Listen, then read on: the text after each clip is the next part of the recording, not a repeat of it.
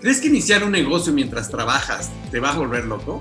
Pues quédate y descubre al más loquillo de todos que él te va a decir cómo lo puedes hacer posible. Y con esto, comenzamos.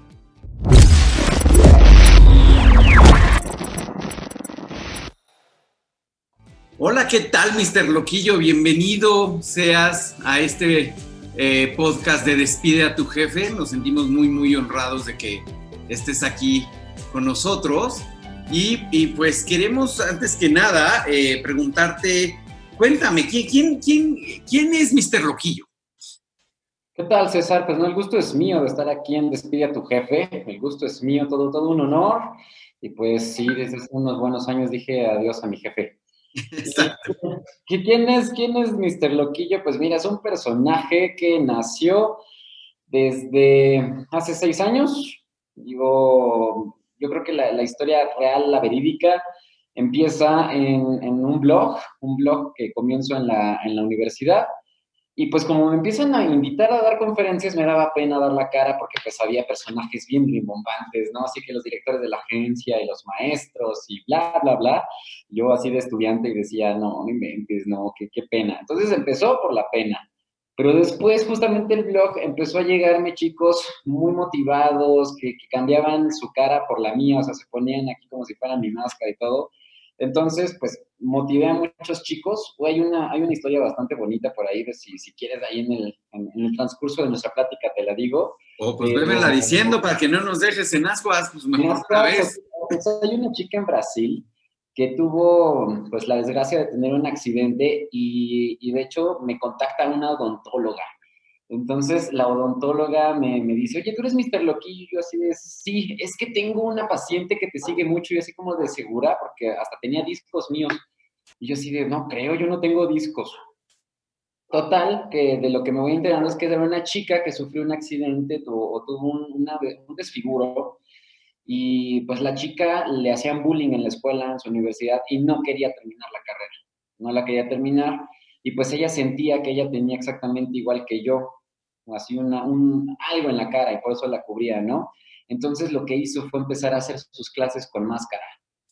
Entonces, por, por ahí me seguía y pues afortunadamente todo pasó, todo, todo se resolvió en su vida pero terminó la carrera gracias a que pues, pensó que yo estaba igual, ¿no? O sea, que, prácticamente yo era lo mismo. Entonces, no sé, esa motivación hizo que, que, yo me quedara con la máscara y es como, como Mr. Loquillo se queda como un personaje anónimo.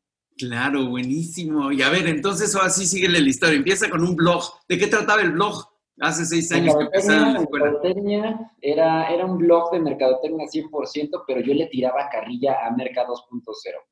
O sea, ya, empecé hace bastantes años. Yo me considero pionero, quiero creer que soy pionero en, este, en esta banda de, memes, de humor, porque pues antes Mercadotecnia era pura, pura cosa seria y de hecho un referente era Mercado 2.0. Entonces mi blog le echaba carrilla, entonces de repente ya les, les etiquetaba el meme o, cualquier cosa, ¿no? Entonces de ahí empezó a tener un poquito de auge con, con el blog y, aquí tal cual, ahí nació eh, eh, el Mr. Loquillo, ese mercadólogo es un loquillo, y pues a la par, pues a final de cuentas yo iba creciendo en agencias, bueno, el, personaje detrás o ya la persona detrás, pues agencias, eh, congresos enormes como EXMA, ya después un, un, par de direcciones en mercadotecnia también en empresas transnacionales. Entonces, digo, ya ah, son, son dos vertientes, tú me dirás de cuál quieres que te platique. Pues mira, ya que empezamos con Mr. Loquillo, me gustaría seguir tantito con Mr. Loquillo y luego ya me, voy al hombre detrás de la, de la máscara, que no se emocionen. No sabemos si va a decir o no, pero ustedes manténganse aquí para ver quién es ese hombre detrás de la máscara. Por lo menos, si no sabemos el nombre, sabremos su trayectoria y cómo eh, se puede crear un negocio a la par que estamos trabajando, porque lo mejor de estos dos eh, de, este mundo es tener dos pies, uno con un sueldito y otro en un emprendimiento para que en algún momento podamos emprender como siempre lo decimos aquí en Despida tu jefe. Entonces, voy a irme con eh, Mr. Loquillo primero. ¿Por qué Darth Vader? ¿Era la única máscara o qué pasó? Mira, en sí, sí era la única máscara, digo, soy súper fan de Star Wars, de hecho creo que eso lo comparto ahí contigo, soy súper, súper fan de Star Wars y, y, sí, o sea, real, era una máscara que me encontré en un mercado de pulgas. Yo tengo una colección, digo, podrán ver que tengo bastantes figuritas por ahí de, de Star Wars o cosas ñoñas, digo, ahí sí le doy un poquito de vuelta, hay bastantes cosas ahí medias ñoñas aquí en la oficina para nuestros amigos de Spotify y, Apple Podcast que no nos ven, también se transmite eh, en, en YouTube, que eh, lo van a poder ver las mascaritas y todo, pero obviamente nos está mostrando muchas cosas de, Y aquí les Wars. mostrando parte de la colección, ¿no? O sea, digo, tengo diplomas, tengo cosas, pero la máscara sale de que eh, creciendo mi, mi colección. Era la única que tenía, digo, es un personaje mi favorito de la, de la saga tal cual de Star Wars. Y pues sí, tal cual era la única máscara en ese momento. Tengo más máscaras, digo, tengo una de Deadpool, tengo una que ya fue propia, pero pues la de Vader es la con la que me reconocen, es con la que prácticamente he dado la mayoría de conferencias y no sé, o sea, sí, sí me identifico mucho con, con el personaje dentro de la, de la saga. Entonces, repítenos esta primera conferencia que tú decías que te daba pena, que por eso te pusiste la máscara. ¿Cuál fue la reacción de la gente al ver a alguien enmascarado dando una conferencia? Pues, ¿Y qué tipo de perfil era el público que te estaba viendo? pues mira, me llevaron a la universidad, la UPEM, fue la primera, la UPEM, la Universidad Privada del Estado de México, fue la primerita. Y, y sí había, digo, al final el que cerraba el congreso era un doctor, pero yo, yo abrí, ¿no? Digamos que yo fui el telonero. Si yo, yo hubiera sido de conciertos, yo fui el telonero. Y pues no, yo, yo creo que causé conmoción porque nunca habían visto algo así y de hecho muchos profesores se me fueron encima de que qué falta de ética dar una plática con- sin dar la cara, ¿no? Y pues no sé, o sea, fue todo un reto porque a final de cuentas dije, pues yo no me la voy a quitar, no me la voy a quitar. Y todavía, o sea, yo creo que eh, pues aumentando, fue tanto el pegue que tuve en el blog que hubo varios colaboradores y digo, no voy a quemar a nadie, eso sí, no voy a quemar a nadie, pero uno de los chicos empezó a ligarse chicas, em- empezó a coquetear con chicas a mi nombre. Entonces prácticamente ya el, el nacimiento del personaje se da por eso, porque dije, tengo que de alguna forma proteger mi imagen, porque al ser alguien anónimo, totalmente anónimo, pues cualquiera puede agarrar y tomarse atribuciones que no les corresponden. Entonces, sí, ya fue más, más estratégico, más de mercadotecnia el hecho de crear un personaje público a la par del blog. Y como te digo, las reacciones pues fueron diversas. En la primera y hasta en la última siguen pensando de por qué, por qué usas máscara, o sea, por qué traes máscara, qué clase de ética, por qué no das la cara, ¿no? Y pues no, o sea, tal cual la historia es esa, esa es la real, me gusta motivar gente y sobre todo, pues más allá del, del reconocimiento, de la fama, pues me gusta que me escuchen. Me gusta Oye, que- Loquillo, pero en esta primera conferencia que se creó eh, Mr. Loquillo, eh, no invitaron a Mr. Loquillo, o sí sabían quién era Mr. Loquillo, o, o a quién invitaron, o, o por qué este, fuiste a dar una conferencia y no sabían quién le iba a dar, por así Mira, los organizadores sí sabían, sí sabían mi nombre, pero justamente como yo con máscara me reservé el derecho de enseñar mi diploma. Entonces yo creo que eso, y, y digo, siempre me pasa en las conferencias, siempre, los organizadores terminan sabiendo mi nombre porque, digo, tanto en cuando empecé eran gratuitas como cuando ya empecé a cobrar las conferencias, pues a final de cuentas conocen por mi cuenta bancaria mi nombre, ¿no? Entonces, o sea, no, no es como que sea totalmente anónimo, pero a cara de los chicos o los, los que están en universidades, en congresos, pues ahí sí, lo siento, ellos sí se quedan con la duda de quién soy yo. Ok. Y eh, ellos invitaban al que, al que estaba en el nombre en ese diploma, ¿por qué? ¿Por, por el blog o por qué razón? ¿Cuántos Por el tenías blog, el blog en ese entonces? como- fue, fue como un boom, porque te digo, yo el, el primero que hago, el primero lo recuerdo perfectamente, decía, yo no soy popular, yo soy trending topic. Era un meme, ¿no? Era una frase ahí toda, toda rara y que hace, en 2014 eso era el, el boom en, en redes sociales, ¿no? Entonces hago esa y solamente una imagen me trajo como 6 mil seguidores en una semana. Wow. una imagen. ¿En dónde lo publicaste? En Facebook. ¿En Facebook? Facebook. Y, y real, o sea, yo estaba aburrido, yo estaba en una agencia, en aquel entonces se llamaba Facto, muy cerca del Ángel de la Independencia. Estaba aburrido, o sea, ya estábamos saliendo y de hecho hasta mis compañeros ahí de la agencia se acuerdan perfecto del día, 18 de marzo del 2014, publico mi imagen y tal cual, o sea, en, en menos de 12 horas yo ya tenía mil seguidores, ¿no? O sea, ya fue, fue boom. Wow. Y a la semana ya tenía 6 mil se me ocurre poner, digo, en esta parte de humor y demás, se me ocurre poner una de Merca 2.0, ¿quieres ser mi alianza estratégica? Y un corazoncito. Pues a la gente le, le, dio risa seguramente, también se volvió viral esa imagen porque pues hasta los etiquetaban así de Merca 2.0, respóndele, respóndele, respóndele. Y pues Merca 2.0 jamás apareció, jamás apareció. Pero de ahí yo creo que en el primer mes yo conseguí como 15 mil seguidores como no sabían quién estaba detrás del blog, de la página, pues ahí es en donde me llega la primera invitación de, oye, ¿quieres, ¿quieres venir? Porque aparte de todo, yo con un amigo, con un gran amigo ahí del alma, que creo que sí lo conoces, este César, este Arturo Alcázar, sí. él trabajaba en esa universidad, entonces prácticamente pues fue así como de, oigan, yo también tengo un ponente, yo también tengo un ponente, lo quiero poner. Entonces, pues fue confabulado, ¿no? Entre un amigo, ya la universidad que sí los estaban pidiendo, es que este chavo está, está publicando, tráiganlo para acá. Y pues ya me, llevaron de telonero. Esa fue la primera conferencia. De hecho, por ahí está, o sea, si sí lo alcanzan a ver, el primer diploma es este que está aquí abajo. Ajá. Para los que estén en YouTube, para los demás, pues ahí se buscan en YouTube cuál. Porque sí, aquí tengo de hecho los seis más representativos en la oficina. Ay, qué bueno, mira, y todavía lo conservas súper bien. Yo, yo no te podría decir cuál fue la primera conferencia que, pero bueno, ya fue hace mucho porque ya tengo mucho más años que tú, obviamente. Y entonces, y luego, ¿cómo, cómo se le hace para tener un, un poco más de un estadio azteca de seguidores? ¿Qué se siente? Pues que se siente bien padre. De hecho, eh, justamente yo creo que los primeros meses era como, me medía, yo me medía, ¿qué creen? Ya tengo unos vagones de metro. ya llené un metro completo, entonces sí me medía y era como de, wow, no, no me podía imaginar el hecho de ver el metro atascado aquí en la Ciudad de México y decir, wow, yo tengo esa cantidad de gente siguiéndome.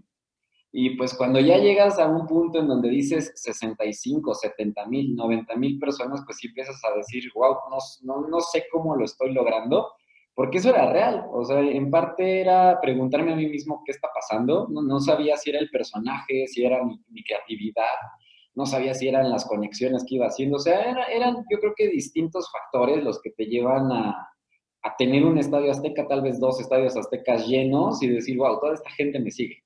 ¿Cuántos son? ¿Son 125 mil o cuántos tienes? Estamos por llegar a los 115 mil, estamos por llegar ahí, nada más de que yo abandoné, o sea, ahí también en, la parte de emprendimiento y fracasos, yo abandoné mi proyecto fácil dos años. Ups. Entonces seguramente serían más, serían más, pero, pero sí lo abandoné, porque digo, como todos, como buen emprendedor, fracasos y éxitos en todo momento. ¿Y por qué eh, lo abandonaste? Digo, ya que estás tocando el tema. Pues justamente yo creo que llega un punto, llega un punto como que en la carrera de todo rockstar, que, que, los excesos te, te, caen mal. No, no es cierto. Este, pero sí, en, cierta forma había exceso de trabajo, eso es, eso es muy cierto, porque justamente por el blog, eh, de hecho, a ti te conocí ahí, no sé si te, te acuerdas, en el Exma. Sí, de hecho, hasta, voy a, ya que lo estás haciendo, voy a hacer el paréntesis, me dio mucha risa porque yo estaba junto al único enmascarado de todo el público, éramos público. Y todos los conferenciantes, o, los que estaban, los ponentes que estaban dando pláticas, aunque fueran de super wow y eh, pues de internacionales y todo, hacían referencia como aquel Darth Vader que nos está siguiendo y todo el mundo volteaba para acá y decía, qué chistoso que todo el mundo aquí está muy eh, arregladito y todo, la típica imagen del mercadólogo, y eh, eh, al ser diferente lo hacían notar más y bueno, y hasta más famoso se, se hacía este, ahí Mr. Loquillo. Síguele entonces. Sí, ahí, nos ahí, nos conocimos, de hecho, ahí nos conocimos, pero te digo, no sé si lo recuerdes bien, porque digo yo también, ahí están las conferencias de Exmada, y de hecho este Andy Stallman me dejó un libro súper autografiado y todo, porque le encantó y me mencionó ahí, oiga, que se para Darth Vader a verme. Y, y, pues digo, a final de cuentas, pues fue algo padre, pero justo por esa razón, el director de Exmaster, Fernando Ansures, me jala como gerente de comunicaciones a nivel Latinoamérica de, de Exma. Ok.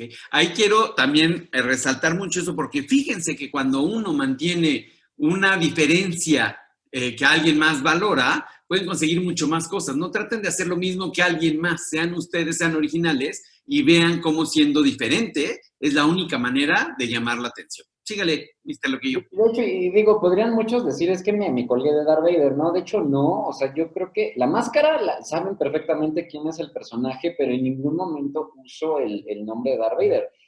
Mi Claro. diferenciador de alguna forma fue como en un mundo lleno de personas que practican el branding personal y mi imagen y me voy a poner un colorcito y demás, bueno, lo mío fue taparme la cara, ¿no? Entonces, es como dijiste, ¿quién será?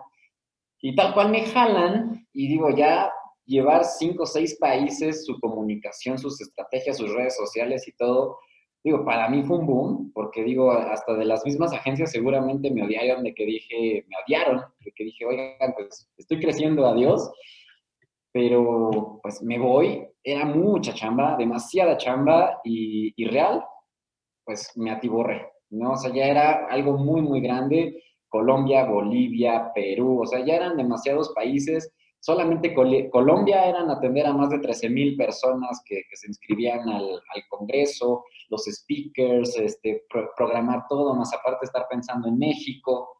Entonces, pues prácticamente mi blog se iba relegando, ¿no? Se iba relegando y ya no era mi prioridad. Entonces, de alguna forma, pues Mr. Loquillo se quedaba ahí en la esquina esperando a que el verdadero, al que está detrás de la máscara, trabajara y se empezó a, diluir, se diluía, se diluía, se diluía y pues llega el momento en el que incluso estaba tan diluido que pues yo me veía presionado en quiero revivirlo. Yo a final de cuentas, ese soy yo, o sea, con todo y que yo tengo una máscara y soy un personaje, ese soy yo. Y del otro lado, pues al contrario, me estaban pagando por, por ser alguien que yo no soy. Eso, eso es una realidad. Si, si, explotas tu carrera, si pues, pones tus conocimientos de por medio, pero pues te pagan por el proyecto de alguien más. Claro. Entonces, Eso es súper importante porque sabemos que el 85% de las personas odian su trabajo y precisamente es porque están trabajando por el sueño de alguien más y no por el propio y ahí empieza la frustración. Entonces, pero digo, yo creo que es válido, es totalmente válido, ¿verdad? Porque digo, yo en ese momento ganaba muy bien, ganaba excelentemente bien. Y pues ahí justamente es donde decía, bueno, acá estoy ganando bien, con Mr. Loquillo a lo mejor no gano tan bien, pero pues ahí vete para atrás, en algún momento te atiendo. Entonces, efectivamente, es que vas a seguir estos lineamientos, es que vas a tener este, este tipo de tareas, ta, ta, ta. Pues nada era propuesto por mí y Mr. Loquillo estaba atrás esperándome. Entonces, yo quiero creer, yo quiero creer que pues mis amigos, mi pareja en aquel momento, bueno, en ese momento expareja, mi familia, pues lo notaba, ¿no? A final de cuentas, no era el, la persona que brillaba por, por sus cualidades, sino ahora ya era alguien que brillaba por las cualidades de alguien más. Entonces, yo creo que llega ese momento en el que está tan diluido un personaje que a final de cuentas tiene toda mi esencia, que pues troné. Yo troné y pues tronó relación de pareja, tronó relación con familia, tronó relación con amigos, con socios, porque a final de cuentas, para ese momento ese mercadólogo solo que yo ya tenía socios, ya tenía alianzas, y pues a todos los dejé prácticamente perder, y pues de alguna forma yo no tenía ninguna palabra para volver a tocar la puerta y decir, oye, la regué, pero pues humano a final de cuentas y pues... Oye, Mister Loquillo, ¿y en ese de perder también se perdieron seguidores? ¿La cuenta empezó a bajar o la gente ya una vez que le da seguir ya no borra? No, sí se perdió, sí se perdió, porque a final de cuentas, y digo, a lo mejor está mal que lo mencione, pero, pero una vez que yo me diluyo, pues a final de cuentas también la competencia sale, ¿no? Claro. Y eso en todo lado, ¿no? o sea, somos mercadólogos y sabemos, la competencia sale y dice, mira, ¿sabes qué? Este güey ya dejó de pillar, vamos a darle porque pues está, está el camino libre. Ajá. Y pues más allá que a lo mejor perdiera seguidores, pues dejé de ganarlos. Claro. Y, y aparte de dejar de ganarlos, Sí, o sea, sí se pierde porque a final de cuentas muchos, muchos me escribían, oye, te extrañamos, oye esto, y de hecho yo creo que hay mensajes que no he respondido porque son muchos. Claro. Entonces, yo siento que la gente pierde la confianza, pierde ese cariño, y, es, y eso es lo que la, a lo mejor de repente no se valora, ¿no? O sea, sea tu primer círculo, el familiar, el de pareja, el de amigos, o sea, ya de alguien que a lo mejor ni conoces, que a lo mejor son fans, que a lo mejor son personas que los motivas a, a, algo, y como no contestas, pues se pierde el cariño, y que yo creo que eso sí es lo más, más importante en cualquier emprendimiento, no, no perder esas, esas conexiones que hay cariño de por medio. Claro, y entonces, ¿cuándo resurge el nuevo Mr. Loquillo? ¿Cuándo resurge? Y, bueno, es una pregunta que cada rato me hacen, que, que cómo le perdí el miedo a hablar. Pues yo sigo teniendo miedo a hablar, ¿no? O sea, más bien ahora hablo con miedo. O sea, ya, ya lo hago, pero aunque esté el miedo de por medio. ¿Y, y cómo resurge? Pues yo creo que llega, llega un día, llega un día porque, me digo, e, esa es primicia aquí contigo. Eh, va a estar en el libro que estoy escribiendo, pero, pero es primicia aquí contigo. Gracias, gracias. Director de marketing, eh, teníamos 4.200 puntos de venta. Eh, pues prácticamente yo llevé de tener 30 puntos de venta a 4.200, o sea, yo ya prácticamente estaba siendo un, un, mercadólogo consolidado. Vivía en la mejor zona de Polanco, aquí en la Ciudad de México vivía así como, como rey, y no sé, o sea, realmente yo ya era un, todo un rockstar, o sea, yo, yo creo que me podías comparar con Guns N' Roses, y, y digo, estoy así como que en plenitud, pierdo pareja, pierdo familia, pierdo amigos, pierdo todo. O sea, tenía, tenía dinero, pero no tenía absolutamente a nadie en mi vida. Y tiembla, el 19 de septiembre tiembla, aquí en la Ciudad de México. Pues, de hecho, se cayó mi tele, o sea, yo estaba ahí en Polanco, no pasó a mayores, pero pues hubo pérdidas. Uh -huh. Y recuerdo perfectamente, digo, fue el día en que troné con mi expareja. ¿Ese mismo día? Ese mismo día fue el último día que la vi, fue el último día que la vi, troné con mi expareja, troné con mi familia, porque pues no podía moverme, o sea, fue mucho caos por el temblor. Pero aparte de eso, muy aparte de eso, a la semana, justamente a la semana de que está temblando y de que pues yo estoy todo deprimido y demás, me arman un 4 en la, en la empresa, uh. me sacan, pero literal sin goce de nada de absolutamente nada. No tenía absolutamente nada de dinero, perdí la casa, estuve viviendo una semana en la calle y pues no sabía ni a dónde moverme porque pues mi familia no quería verme por cómo la había tratado y, que de hecho sigue siendo un punto muy crucial de no, no, no aprendo a, a, a, manejar bien esas relaciones, ¿no? Entonces eh, vivo en la calle, no sé a dónde moverme, me estoy pidiendo apoyo y demás. Y, ahí fue donde agarré y dije, es que a donde yo me fui, pues mucha dirección de marketing, muchas ventas, mucha consolidación de carrera, pero no había ni tantito, ni tantito del brillo personal que yo tenía.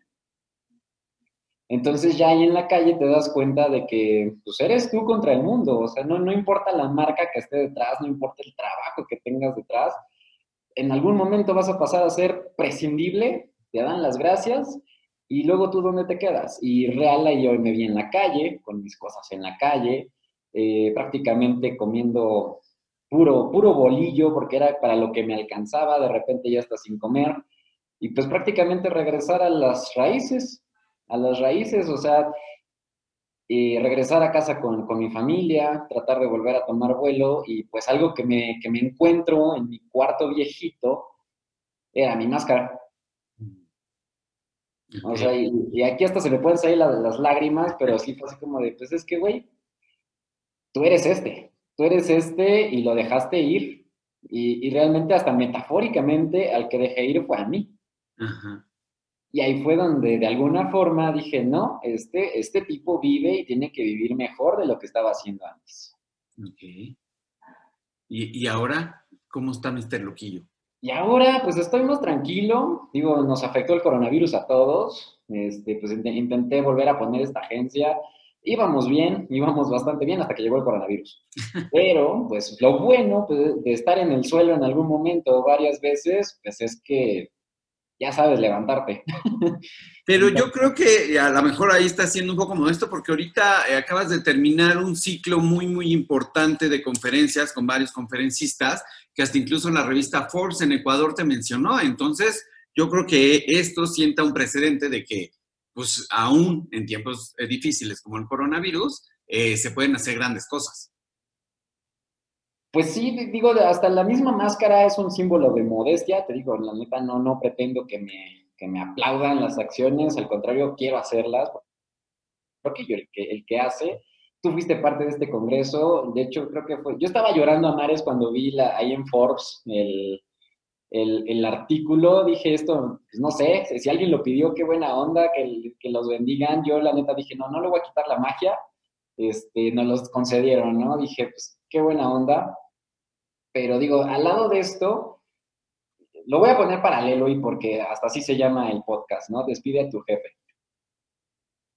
Cuando yo agarro y tomo mi máscara nuevamente y digo, ¿sabes qué? Ya me de jefes, ya me de jefes porque los admiro, realmente los admiro. Digo, un Fernando Ansúrez, director general de Coca-Cola en Colombia y genio en, Exma, o sea, es dueño de Exma. Y si me paso de este lado en Frus, un Eduardo Alfie también era una persona extraordinaria, millonaria, con departamento en Nueva York, que tiene creo que 38 años. Dije, no inventes, cuando yo tenga 38 años logro eso, pues no inventes. Mis, mis respetos para ellos, ¿no? una cosa es que los admire, otra cosa es que, pues, a final de cuentas, de repente me, notaba, pues, que me regateaban, oye, pues, oye, es que quiero un aumento de sueldo. No, no, no, hasta te pago menos. Oye, pues, no, yo estoy trabajando para ti, ¿no? Entonces, por mucha admiración que tengas por la persona, pues la persona muchas veces no va a valorar realmente el esfuerzo que haces por ellos. Entonces, hablando de una dirección de mercadotecnia, muchas veces ya era estar en puntos de venta montando la tienda, montando cosas, a veces hasta al mismo tiempo tener Querétaro, Guadalajara, Monterrey, Ciudad de México, no dormir y todo, y, que te nieguen el aumento de sueldo es como de, ¿qué onda? ¿No? Entonces me harté de jefes, me harté de los jefes, tomé mi máscara, dije, vamos a hacer cosas, pero mi esencia, la parte, pues la, la de Mr. Loquillo atrás de la máscara es ayudar personas Digo, también estuviste en free marketing. Entonces, desde hace varios años hemos ayudado a gente con cáncer, niños eh, en la calle, perritos, eh, personas maltratadas. O sea, muchas veces los, los eventos que hago y que ya en equipo formamos son para ayudar a alguien.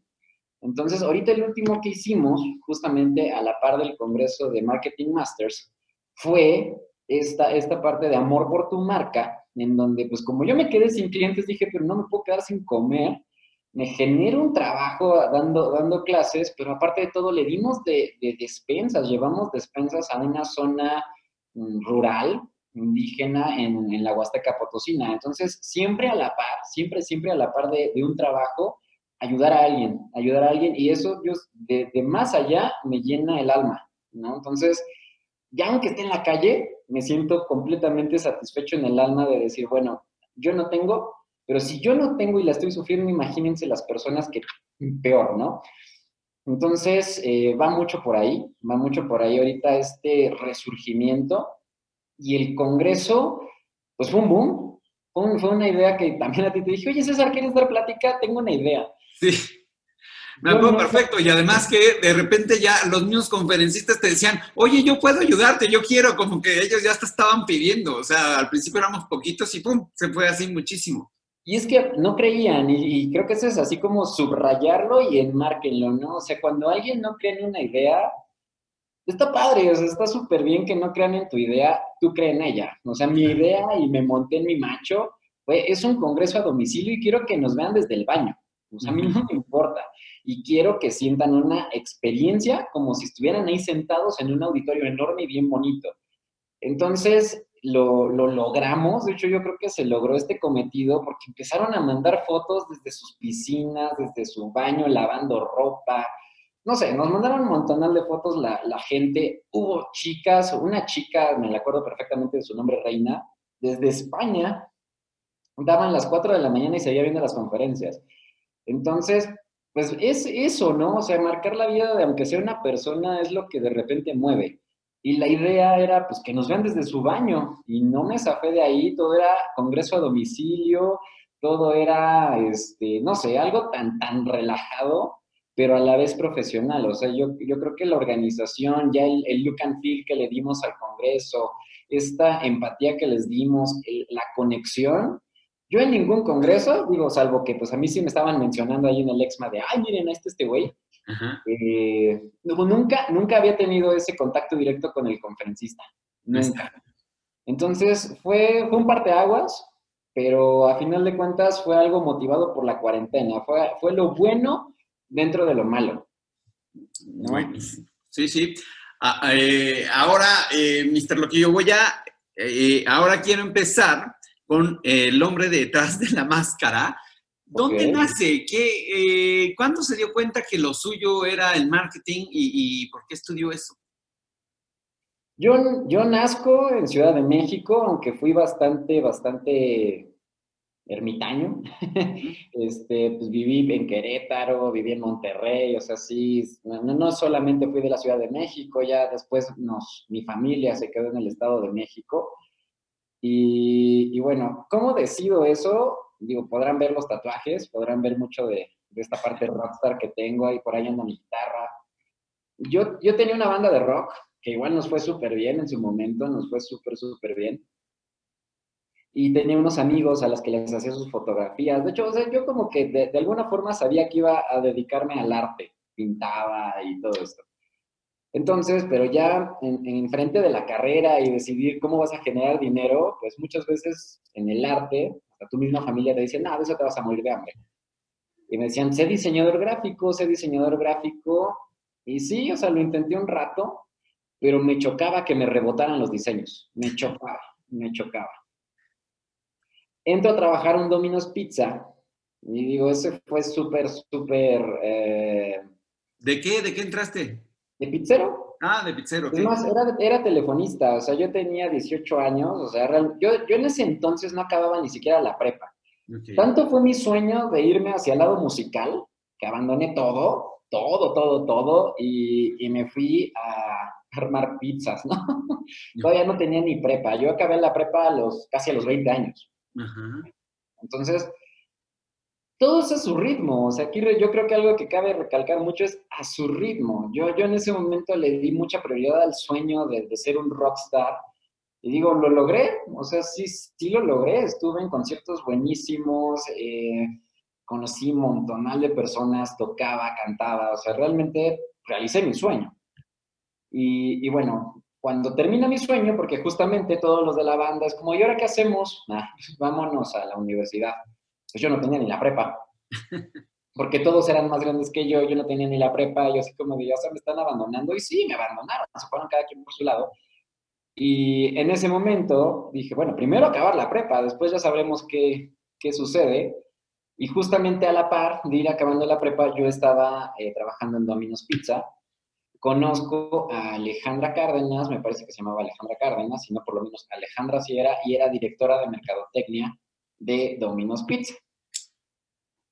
¿Por qué la conozco? Pues porque nos daban capacitación, me mandaban al corporativo, nos daban capacitación, pero en el mismo corporativo yo traía tanto esto de armar eventos para mis bandas, armar eventos para las fiestas que tocábamos, muchas cosas, logos para, la- para el disco, etcétera, etcétera.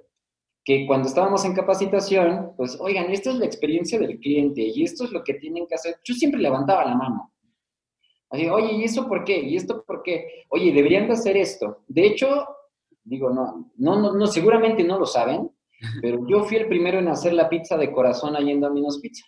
Ok. Yo la corté, yo la corté.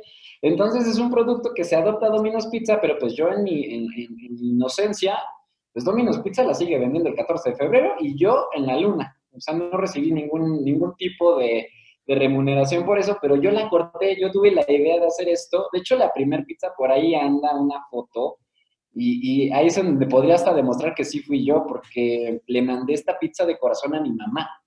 No. ¿no? O sea, yo se la mando hasta, hasta su trabajo, yo trabajando en Domino's se la mandé a mi mamá de- del Día de las Madres, en, forma de corazón, tiene la fecha y pues es mucho antes de que Domino's lance la, la pizza de corazón el 14 de febrero. Yo empecé, yo empecé, y esta chica, justamente la chica de, de mercadotecnia, me empieza a decir, oye, deberías de estudiar merca y dejarlo para acá conmigo.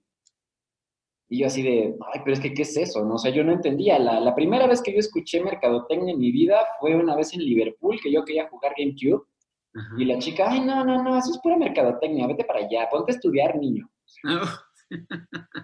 Pues sí, ¿no? O sea, desde ahí en, en mi mente se quedó un... La mercadotecnia es una mentira, ¿no? O sea, lo único que Sí, es venderme Mal entendido, igual que la mercadotecnia es publicidad o que es pura mentira, vivimos con, con ese estigma que es pura mentira. Pero, perdón, síguele. Exacto, exacto, digo, esa fue la primera vez que escuché la palabra. Entonces, cuando esta chava, Alejandra, me dice, métete de mercado, luego estudia mercadotecnia, pues yo dije, pues es que primero sus mentiras, ¿no? O sea, ¿yo qué voy a tener que estar haciendo ahí? Aparte, a mí lo que me gusta es pintar, dibujar, fotografía. Yo quiero ser diseñador gráfico. Pero sí, ella, ella, mi mamá, una tía, lo, la, sí, cuando les dije quiero ser diseñador gráfico, me dicen, eres tan necio, eres tan necio, testarudo y demás, que cuando tus jefes te digan, eso no me gustó y házmelo así, házmelo así, tú te vas a enojar y vas a estar renunciando a cada rato de tu empleo.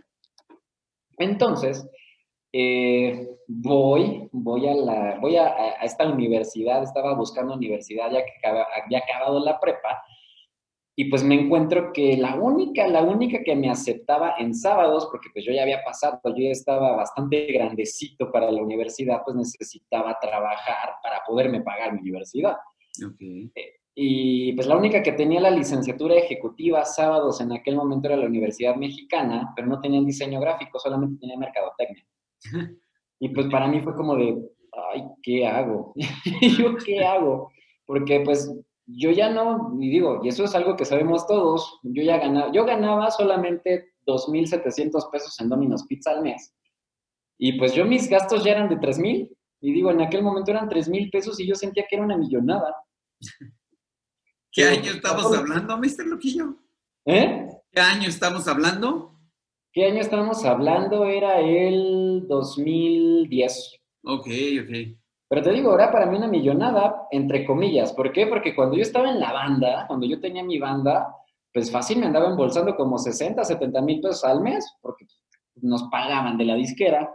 ¡Wow! Buenísimo. no, entonces digo, ahí me iba súper bien. Entonces, ¿Y se puede saber qué banda o eso es porque si no descubrimos quién está ahí detrás? No, no sé, ahí me descubren. Así que ah, no. bueno, ok. Entonces síguele, síguele, perdón. Ahí me descubren, así que no, pero digo, ahí, no, ahí nos iba bastante bien. Pero partiendo y, ya trabajando en Domingos, pues para mí era una millonada y como yo ya no tenía mi equipo, ya no tenía mi banda, pues ya no ganábamos nada. Sea, para mí me iba súper bien, pero cuando llego ahí a la carrera, pues todo, todo mi sueldo se iba a ir en eso. Entonces lo primero que tuve que hacer fue cambiar de empleo. Fue lo primerito. Entonces me meto a trabajar en una cafetería que está justamente ahí en Polanco. Igual ahí me pueden descubrir, ¿eh? porque todavía te está una foto por ahí en la cafetería, se llama Peace and Love que de hecho creo que también alguna vez tuvimos una junta ahí. Este, sí, sí, la recuerdo perfecto, sí. Pero Entonces, íbamos con otra que, cuyo nombre es innombrable y no queremos volverla a repetir. Sí. no, digo, no, no, es innombrable, o sea, sí, sí es mi expareja y todo, la, la fecha, pues, orgulloso de ella. Y, que, y, y, de hecho yo creo que está logrando muchas, muchas cosas, así que no, no, no, al contrario, todo un caballero y, y estoy orgulloso de ella. Eh, ahí estuvimos, Ahí estuvimos en esta, en esta cafetería donde yo trabajé. ¿Y qué onda con esta cafetería? Pues, wow, Polanco, Polanco hermoso. Me iba mejor en propinas que en mi sueldo. Entonces, pues yo nada más de propinas ya pagaba mi universidad. Entonces, pues ya, listo, empecé a tener mi carrera, pero pues en lo que iba saliendo en la carrera, en lo que yo iba estudiando, una, pues em, salió el blog. O sea, tal cual en el 2014 salió el blog, ese mercadólogo es un loquillo. Y dos... ¿Por qué el nombre? ¿Por qué el nombre, eh, mister? Ay, por una tontería, ¿eh? Realmente es una tontería. Yo seguía una página, te digo, en aquel entonces, en el 2013, 2014, Facebook estaba plagado de, de páginas muy tontas. Había una que se llamaba Ese Jesus es un loquillo. Y me, a mí me daba un montonal de risa los memes que sacaban. Había uno que estaba Jesús, pues así flotando, y, y digo, ¿puedo decir groserías aquí o, o le No, no, no, mantenla, mantengámoslas sin, sin okay, muchas, no por favor, porque si no me cambian mi, eh, eh, mi, mi, condición en, en Spotify. No, no, no, hay, que mantenerlo, hay que mantenerlo. Bueno, el meme nada más decía, agárrenme que me están llevando. Ajá. Y no, no sé, o sea, yo disfrutaba mucho y me reía con esa página. Y justamente, digo, yo andaba aburrido y le puse crear página y le pongo, a ver, ¿cómo, cómo, cómo? Ese mercadólogo es un loquillo. Ay, está disponible. mío, ya. Ah, ok. okay. O sea, fue una tontería. Realmente fue una tontería nombrarlo así. Y pues muchos decían, no, está muy largo, no se van a acordar de él. Y como que un loquillo, la mercadotecnia es algo serio. Y de hecho, o sea, justamente por ahí empieza todo. O sea, realmente ya, ya como la persona detrás de la máscara empieza por una burla Porque yo en primer semestre, mi, mi profesor, un profesor que igual no voy a quemar, se burla, pero cañón de mí. Oye, ¿para ti qué es mercadotecnia? Y yo así como de, pues no sé todavía, a eso vengo, ¿no? Y se me ocurre responderle que pues, para mí era una locura porque estaba en todos lados. Híjole, se burlaron de mí como no tienen una idea. Entonces se quedó como ese estigma de, no, yo voy a demostrarle que la mercadotecnia es una locura. Claro. Eso fue ya como personal, ya lo tomé personal. Y así empezó, o sea, fue, eso fue 2014, yo estaba trabajando en una cafetería y la cafetería tal cual, o sea, yo era mesero y atendía y, y todo, ¿no? Con el blog me empiezan a jalar de conferencias, pero eran gratuitas, seamos honestos, eran gratuitas. Yo no Así empezamos todos, no te preocupes, amigo. Era, no, pero digo, para que los y digo, hay mucho ah, influencer ahorita que dicen, ay, no, yo voy a cobrar los millones. No, no, no, no, o sea, todos empezamos de abajo y real, yo servía mesas y limpiaba mesas y, y, tengo hasta historias bien locas ahí en ese café, así que ya después en un cafecito que yo te las cuento. Pero este, ahí empezó todo, ahí comenzó absolutamente todo, pagarme la carrera, ir monetizando o metiéndole un poco de publicidad a, a mi proyecto, porque yo quería dar más conferencias y demás.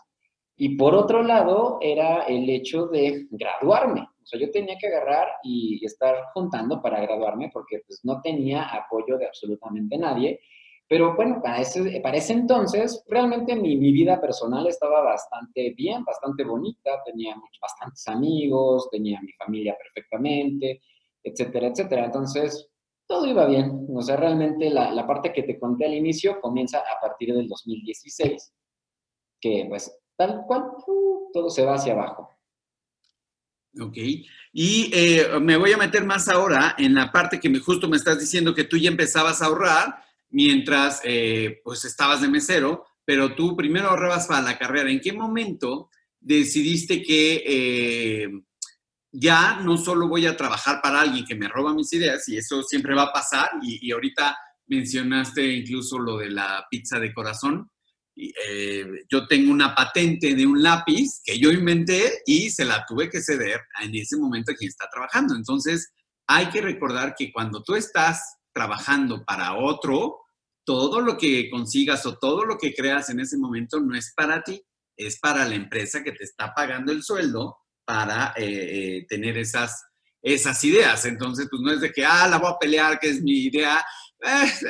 estás trabajando para alguien y te pagan. Entonces, justo ahí tienes que ceder los derechos porque se supone que estás en tiempo laboral haciéndolo. Entonces, mucho ojo para aquellos que quieren, que son mucho más creativos, e inventan cosas, entonces decidan primero a quién se lo van a dar, sí a su empresa, porque en ese entonces podemos estar muy enamorados y no vemos y, lo cedemos, o este, lo quieren patentar por fuera, porque ahí es otro, eh, otro camino y no es tan barato estar patentando las, eh, las ideas, porque si no, pues eh, estaríamos gastando muchísimo y nada más la oficina de patentes haciéndose grande. Entonces, ¿en qué momento? Eh, yo sé que es por la caída que ahorita ya estamos uniendo como que los dos, dos caminos, pero eh, tú no te veías como empleado toda la vida. No, yo creo que inclusive desde pequeño, muy, muy pequeño, no me veía como empleado.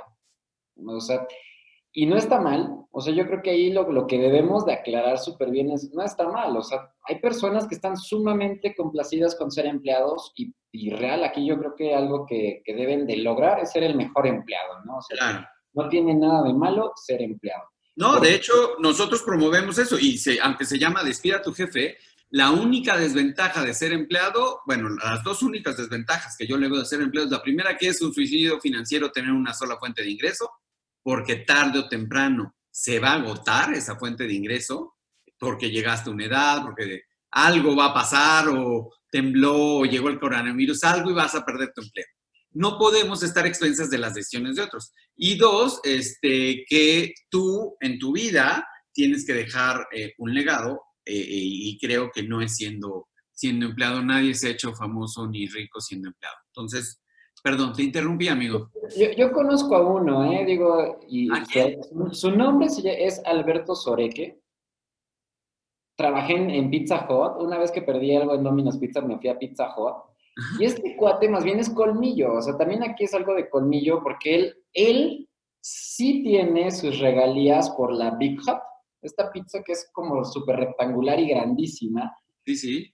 Le metió colmillo porque pues antes había una pizza cuadrada que él dijo, y si le cortamos las dos orillas hacemos una más grande, y a él sí le están dando, creo que le dan más o menos como 5 pesos por cada pizza vendida, pero pues imagínate cuánto está recibiendo a nivel nacional por, por eso. Entonces, más bien también es colmillo. Pero pues es algo que la experiencia, que la vida te va enseñando.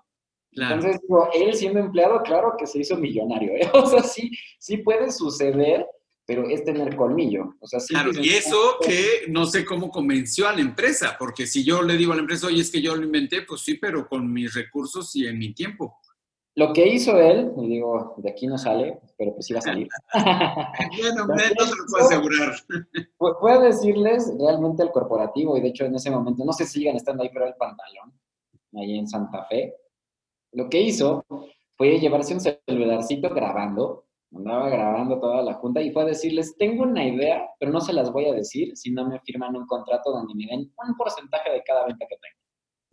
No, no, no, pero es que, bueno, y digo, fue algo que nos contó, ¿no? O sea, él, él fue a hacer su venta, a decir, yo tengo esta idea y sé que va a estar súper buena, pero tienen que hacer una inversión porque las motos no cabe la pizza, pero ustedes van a ser los que tengan la pizza más grande. Entonces, este, no les dijo qué, no les dijo cómo, simple y sencillamente logró que les firmaran un acuerdo de que de este producto le iban a dar un porcentaje pequeño. Yo digo, fue súper colmillo porque dijo, pues aunque sea un peso, pues va a diario, va a haber una venta, entonces de ahí voy a sacar un pequeño sueldo o muy grande sueldo. Y fue mucho mí, fue mucho mí. Oye, Mr. Loquillo, pero estoy pensando que en este caso en específico del de Pizza Hut, eh, no se hizo rico por ser empleado. Se hizo rico porque pudo innovar y pudo emprender dentro de su mismo trabajo, que es parte de lo que estamos hablando en Despide a tu jefe. Por su sueldo no se hizo rico. Se hizo rico por la este, comisión o por la, lo que le pagaban por su idea. Entonces emprendió dentro de su trabajo y vendió una idea. Y eso es de, creo que lo que estamos hablando un poquito. ¿Tú qué crees? Así es, ¿no? De hecho, yo creo que eh, ahí está el detalle, ¿no? Digamos, eh, hasta como de, dicho, ahí está el detalle. el cuate innova, tiene una idea y aparte la sabe defender, la sabe vender. Entonces, no, no es tanto la parte empleado empleado, a final de cuentas, pues son tus, tus quincenas y hasta ahí, ¿no? Una idea, una, una muy buena idea bien vendida, te puede llevar a tener ingresos extra, ingresos ya fijos, o sea, mucho mejor percepción de dinero, a final de cuentas. Y por eso quiero, este, para ir concretando, quiero que me ayudes, Mr. Loquillo, con algunas ideas, más de dos, por favor, pero algunas ideas de eh, qué les recomendarías a todas esas personas que no aguantan su trabajo y que quieren emprender. ¿Qué, eh, ¿Cuáles serían tus, tus consejos para estas personas de, de a tu jefe? Que quieren emprender. Ok, pues un consejo muy, muy viable, muy, muy viable es, primero, pues descansa un poquito. o sea, sí, ¿por qué? Porque muchas veces estamos, una, metidos en la, en la parte de pues, confort, y, sin miedo, ¿no? O sea, es que yo tengo mi, mi, sueldo y demás. Cuando perdemos el empleo, de alguna forma, como tú decías anteriormente, agarras y te pones a pensar, chale, ¿ahora qué voy a hacer? ¿Qué voy a hacer? Me corrieron. Ah, pues sí, todos somos prescindibles en algún momento. Entonces, cuando nos corren, empieza ese miedo y empiezas a buscar trabajo. Pero lo primero que piensas es buscar trabajo. Entonces, ¿qué pasa si te pones a descansar cinco segundos? ¿Qué pasa cuando te quedas estático, que te pones en pausa pues empiezan a salir ideas. Oye, ¿y si hago esto? ¿O si hago lo otro? Y digo, puede ser tan básico, tan básico como ponerte a vender tacos. Conozco un chico que puso su taquería después de haber sido el chalancito por muchísimos años y ahorita tiene casi 50 taquerías en el centro de la Ciudad de México. Wow. De chalancito a eso. Y lo único que hizo fue estar observando a su jefe para ponerla de él. No, digo, es algo súper básico. Pero justamente el ya verte contra la lona, ya contra las cuerdas, es en donde dices, bueno, algo tengo que hacer para sobrevivir, ¿no? Entonces tienes de dos y digo, en mi caso, eso fue algo que me pasó. Me pongo a buscar trabajo, ni por la edad, por los puestos que ya había tenido, por el blog, por las conferencias y demás me decían, y seguramente me siguen diciendo, estás sobre, estás por encima de tu perfil. Entonces no te necesitamos, estás muy caro. Y yo, y luego, yo vengo a aportar a tu empresa. Y me frustré, o sea, me frustraba ir a, entrevista tras entrevista tras entrevista para que me dijeran lo mismo y aparte por tatuado, no, no me aceptaron. Entonces, pues ahí justamente es en donde yo me encontré, en una pausa total forzada, pero empezaban a salir las ideas, bueno, ¿y qué pasa si hago esto, si hago lo otro? Entonces, yo recomendaría, uno, pausa total, pausa total, encuéntrate, vete cuáles son tus cualidades y di por dónde puedes empezar a generar dinero para ti mismo. Eso sería uno. Dos, y ahorita ya mencioné la palabra, obsérvate, analízate. Todos tenemos cualidades y defectos. Y de esas cualidades pueden salir un montonal de negocios. A lo mejor eres creativo. Y si perfeccionas esta parte de creatividad, pues no sé, a lo mejor te puedes dedicar al arte, fotografía, etcétera, etcétera. O sea, digo, a partir de tus cualidades pueden salir negocios. Una de las cualidades que yo tengo es que sé sintetizar muy bien la información y eso me hace tener buenas ideas para generar clases, talleres, porque también digo, yo no soy, yo no soy coach, o sea, yo, yo del lado, yo no emprendí un coaching, no, o sea, a mí por, por familia me gusta dar clases, mi mamá es maestra, muchos de los que me rodean, tú, César, dan clases, y entonces pues les voy aprendiendo, les voy cachando, y una de mis cualidades es esa parte de sintetización. Por ahí empecé y ahí fue donde emprendí. Entonces, obsérvense, pausa, obsérvense, son, son, son los dos primeros consejos. Y el tercero es, es sobre el miedo. Todos tenemos miedo. Yo todas las veces que doy conferencia, cuando hay entrevistas, con lo que sea, salgo con miedo y salgo con nervios. No se quitan. Cuando eres emprendedor, algo a lo que te tienes que acostumbrar es que día con día, con día, con día, algo sale. Algo sale. Entonces, si te da miedo que algo salga, mira, definitivamente no seas emprendedor. Porque diario, diario te vas a topar con algo, con un problemita, con alguna persona que es detractora, o sea, siempre va a haber algo y tienes que lidiar con eso. Entonces, el tercero va con el miedo y seguramente con ese puedo acabar. Aprende a vivir con tu miedo. Por ahí hay imágenes, César, que dicen, ay, invítale un whisky, invítale una cervecita. Pues sí, ahí está, ahí va a estar, ahí va a vivir contigo. Pero ya cuando aprendes a vivir con él, avanzas más rápido. Ok, perfecto. Y eh, para terminar, ¿qué libros, qué películas han eh, influido mucho en tu manera de ser o que recomendarías mucho? Star Wars.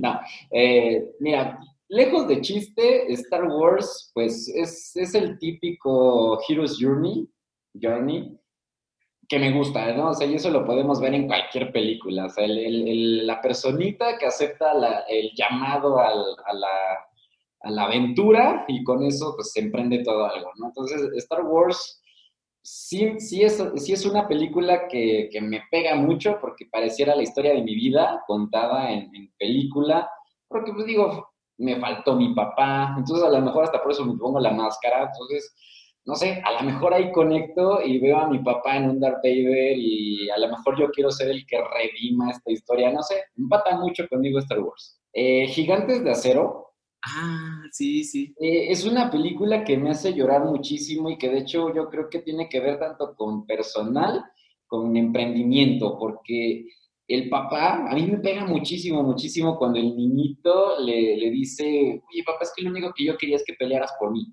Me pega, me pega y ahí es como de, oye, por Dios, ¿qué, ¿qué pasa? Y me hace llorar. Pero el niñito, el niñito cuando agarra su robot y dice, yo con este voy a pelear y voy a ganar y emprende. Sí. Ese niñito yo creo que es la viva imagen de cualquier emprendedor cuando se aferra a una idea y que le tiene pasión a esa idea. Esa es la viva imagen de una persona emprendedora. Así tal cual. Entonces, Gigantes de Acero es una de las que me ha marcado muchísimo, tanto personalmente como para, para emprendedor. Y ahora, libros, pues digo, son muy básicos, la verdad es que son muy, muy básicos. Voy a mencionar uno muy básico que seguramente todos leyeron, el del Principito, porque igual hago analogías bien padres, o sea, el Principito cuida una rosa, y digo, nosotros cuidamos de repente muchas cosas y nos olvidamos de, de estar ahí, un negocio, por ejemplo, y somos dueños de lo que domesticamos, así que pues igual, o sea, de tus amigos, de tus negocios, de lo que sea, siempre, siempre le vas a encontrar algo nuevo. Y luego les estaba hablando de este autor, David Gómez, que realmente es un autor muy, muy joven. Y digo, puedo hablar de libros de muchos amigos, realmente es que, puedo agarrar y decir que, que justamente este personaje me ha dado la fortuna de, conocer a muchos autores de libros, pero en especial este de Bueno, Bonito y Carito de David Gómez, me, fascina, me fascina la forma en la que habla, en la que te dice valórate, no necesariamente tienes que ser barato, digo, nosotros sabemos que es posicionamiento, pero, pero él lo dice muy, muy padre y, no sé, su, su, libro está escrito de una forma muy, muy amigable, entonces yo creo que es de mis libros favoritos, hablando de negocios. Buenísimo, ese, ese, ese me falta leerlo, fíjate, ese no lo he leído. Y el Principito, por supuesto, que es mi favorito también. Es, el Principito. Sí, sí, sí. Este, ¿algo que quieras eh, agregar, Mr. Loquillo? Algo que yo quiera agregar, pues, no sé, más bien pregúntame algo adicional, lo que tú quieras. Aviéntala. No, pues ahí eh, algún día sabremos quién está detrás de la máscara y algún día eh, cambiará, ¿sabes? Porque la otra vez estábamos hablando y, me quedé preocupado, ahorita dilo tú, de que ibas a ir cambiando tu eh, página, tus seguidores, que ibas a ir cambiando conforme a tus seguidores. Sin embargo, eso me dejó pensando eh, que, pues, que implica riesgos. A lo mejor siempre es necesario quedarse con el mismo target como lo hace eh, Universal FM, que es la que usa, oían papá y ahora me doy cuenta que es la que yo oigo. Entonces siempre se queda con el mismo segmento de población. Cuando yo era chiquito, un papá oía eso. Y ahora que ya soy adulto y mis hijos están chiquitos, eh, eh, eh, es la que me gusta oír a mí. Entonces, no sé, porque hay esas dos vertientes. Si tú me platicabas que preferías ir como que creciendo con tus usuarios, porque ya no eran chavitos, y como que me quedó esa preocupación. Dije, ¿será el movimiento correcto o por qué, por qué hacer lo que tú estabas proponiendo o ya desististe? Esa podría ser una pregunta. Pues de hecho es una muy buena pregunta final, porque hay una gran diferencia y creo que eso es justamente la mercadotecnia actual ya no somos productos como tal masivos y, por ejemplo, un Universal efectivamente, ¿no? O sea, se queda con su mismo nicho, su mismo mercado, porque sabe que al rato, pues, alcanzamos una edad y nos volvemos parte de ese segmento, ¿no? Pero una gran diferencia con productos como el mío, pues, es que es una comunidad, ¿no? Entonces, la comunidad como producto crece, entonces, lo único que a mí me queda y que de hecho es lo que va a pasar a partir de, este año es pasar la batuta en alguna parte a alguien más joven que yo para el segmento que yo estaba teniendo primeramente o primariamente. Yo continúo creciendo con mi comunidad, o sea, los que ya me ubican, los que me conocen, los que ya son profesionistas, los que, los que empezaron conmigo hace seis años, pues ya crecieron conmigo. Y ahorita, pues no sé, o sea, inclusive yo estoy, estoy haciendo mis pininos en TikTok, ¿no? Entonces, no sé, o sea, ya, ya me siento joven otra vez, pero pues creo que algo bien importante es pues tener también alguien más que, que, se, que pertenezca a este segmento con el que empecé para continuar la comunidad. Porque eso es realmente mi, mi producto, una, una comunidad. Ok, buenísimo. Y entonces, ¿esa comunidad se va a enterar quién está detrás de la máscara alguna vez? Eh, es difícil saberlo porque sí tengo ganas de ya quitarme la, la, máscara, de hecho, entre, entre mis socios, entre amigos y demás, pues está muy dividida la opinión. Están los que dicen, sí, ya quítatela, o sea, el personaje eres tú y vas a ver que vas a tener el mismo jale. Digo, mira, sí, a lo mejor les creo, pero también está la otra parte que me dice, no, el misterio, el saber que, que hay alguien ahí escondido, eso es lo que, lo que jala y me motiva a estar siempre pendiente de qué, qué está pasando contigo. Y pues digo, una primicia aquí es, pues mis alumnos sí saben cuál es mi cara, ¿no? Mis, mis alumnos sí. Y, y, sobre todo cuando ya se genera esa confianza, pum, me la quito y lloramos juntos cuando se gradúa, ¿no? Pero, pero no, no, no, no, o sea, es como privilegio de unos cuantos el, el saber cuál es mi cara. Exacto. Pues Hay sí, que definir a futuro qué pasa. Imagínate al enmascarado este que sale manejando, que ahorita se me olvidó que siempre dice el peluche en el estuche, que se quita la máscara. sí sabemos quién es, eh, obviamente, porque él también lo está hecho, pero el personaje es uno y él es otro, entonces tiene hasta dos, dos maneras de hacerlo. Yo creo que por ahí debería ser empezar a construir el otro personaje que tiene mucho que ofrecer, eh, que es carita, que todo eso, no crean que se lo puso nomás por, este, eh, eh como decían, o la niña que se sentía con lo que estamos hablando. No, no, yo les puedo decir que es galán, que es carita, el que está detrás de la máscara, pero yo creo que este es un personaje y habría que ver el, el otro totalmente. Pues yo creo que sí, digo, al final creo que soy como Superman, como Batman, que todo el mundo sabe quién soy. Digo, tengo muchas señales para, para que adivinen quién fregado soy. Yo, creo que soy un secreto a voces, pero justamente ese secreto a voces es lo que permite que el Mister siga viviendo. Estoy de acuerdo y que es otro personaje totalmente distinto, pero pues sí. Este, Mister Loquillo, ¿dónde te pueden encontrar aparte de tu página web o dónde te pueden contactar o, o dónde, dónde serían tus datos? Cometí el error de dar mi WhatsApp. Ah. Ahora no tengo, no tengo, no tengo vida, no tengo vida, cometí el error de mi WhatsApp. Este, pero me pueden encontrar, digo, en redes sociales como, en todos lados, como ese Merca es un loquillo. En todos lados, en Instagram, en TikTok, en Facebook, en Twitter. Eh, en todos lados me encuentran como ese Merca un loquillo o la página web es www.loquillomarketing.com. Ahí es en donde me pueden encontrar. El WhatsApp, no sé, seguramente ya lo voy a retirar porque es, en serio que, que, ya no tengo vida. De pum, pum, pum, llegan montones de mensajes no sé en qué momento, en qué cabeza ocurrió eso, pero pues se me ocurrió. Pero es, ese mercadólogo es un loquillo. ¿O ese merca? No, es ese merca. Ese merca es un loquillo, digo, ahorita ah. desde, la parte de rebranding que, ah. que, tuvimos, lo acortamos un poquito, porque ¿qué pasa? Pues como es una comunidad latinoamericana o inclusive hasta española en, en Iberoamérica, pues todo el mundo ubica merca o marketing, pero pues muchos son marqueteros y demás, entonces mercadólogo solamente es como algo muy de México. Exacto, sí, y además que está mal dicho. Ahora cortamos. Porque eso está mal dicho, la, la, mercadotecnia no es una técnica de mercado, sino es, es mejor dicho, como lo dicen el resto de los eh, latinoamericanos, como mercadeo, es un verbo, como marketing, Exacto, esto es verbo y, y, es parte de nuestras primeras pláticas, es saber cómo, cómo el, marketing, o sea, más bien es, estamos, estamos haciendo algo, es una acción, no caemos en técnicas, no caemos en ciencias, somos un verbo, somos una, una, una carrera que está en acción, más bien dicho. Exacto, como decía el poeta Arjona, somos verbo, no sustantivo, pero sí. Exacto.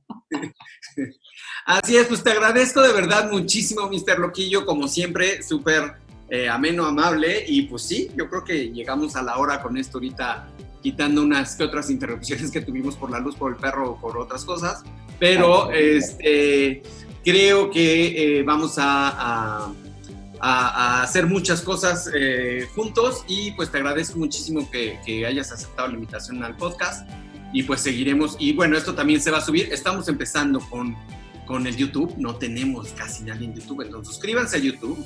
Los que están oyendo por primera vez este podcast, suscríbanse al podcast. Y bueno, pues ya lo van a poder ver en YouTube y ahora en el podcast, porque no los pedían, pero en YouTube pues apenas estamos empezando y aquí en el podcast ya tenemos nuestros, nuestros fans, seguidores. Bienvenidos, vean, sean todos a los canales, bienvenidos y, y pues no, al contrario, agradecido por la invitación, agradecido porque pasan los años y mantenemos esta amistad bonita y, sobre todo agradecido de que siga siendo esa persona increíble, querido César. Ah, muchísimas gracias y pues bueno, con esto terminamos y nos vemos en la que sigue. Gracias. Que el marketing nos acompañe, chamacos.